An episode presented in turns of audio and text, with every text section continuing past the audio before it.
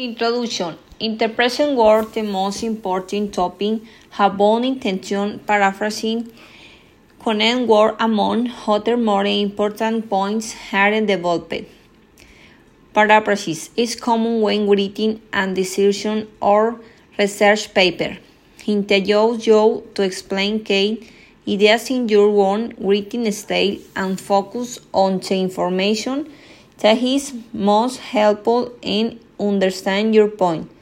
Even info make someone else tone your own, you must trust your source information.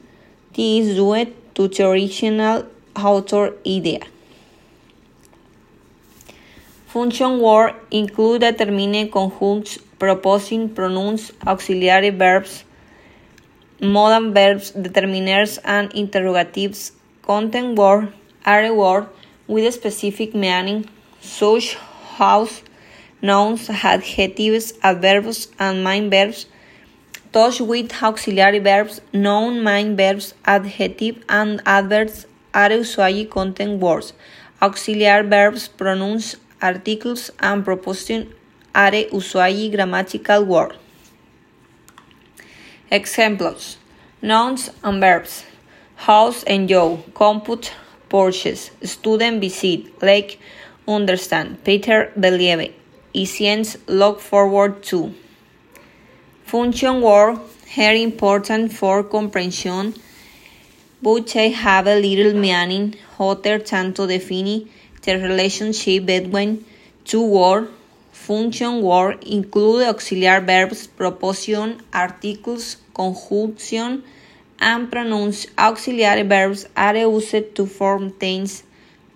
Prepositions show temporal and spatial relationship. Articles show is a particular hard one of many and pronouns reference other nouns. Auxiliary verbs do be have a helping conjugation, preposition, expressing a relationship in time and space. Article use for specific or non-specific noun. Conjunct word that connect.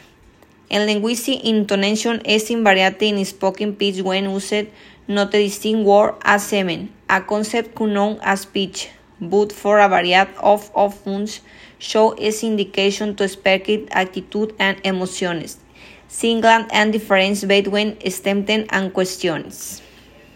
An effective paraphrasy includes more than one of the following techniques.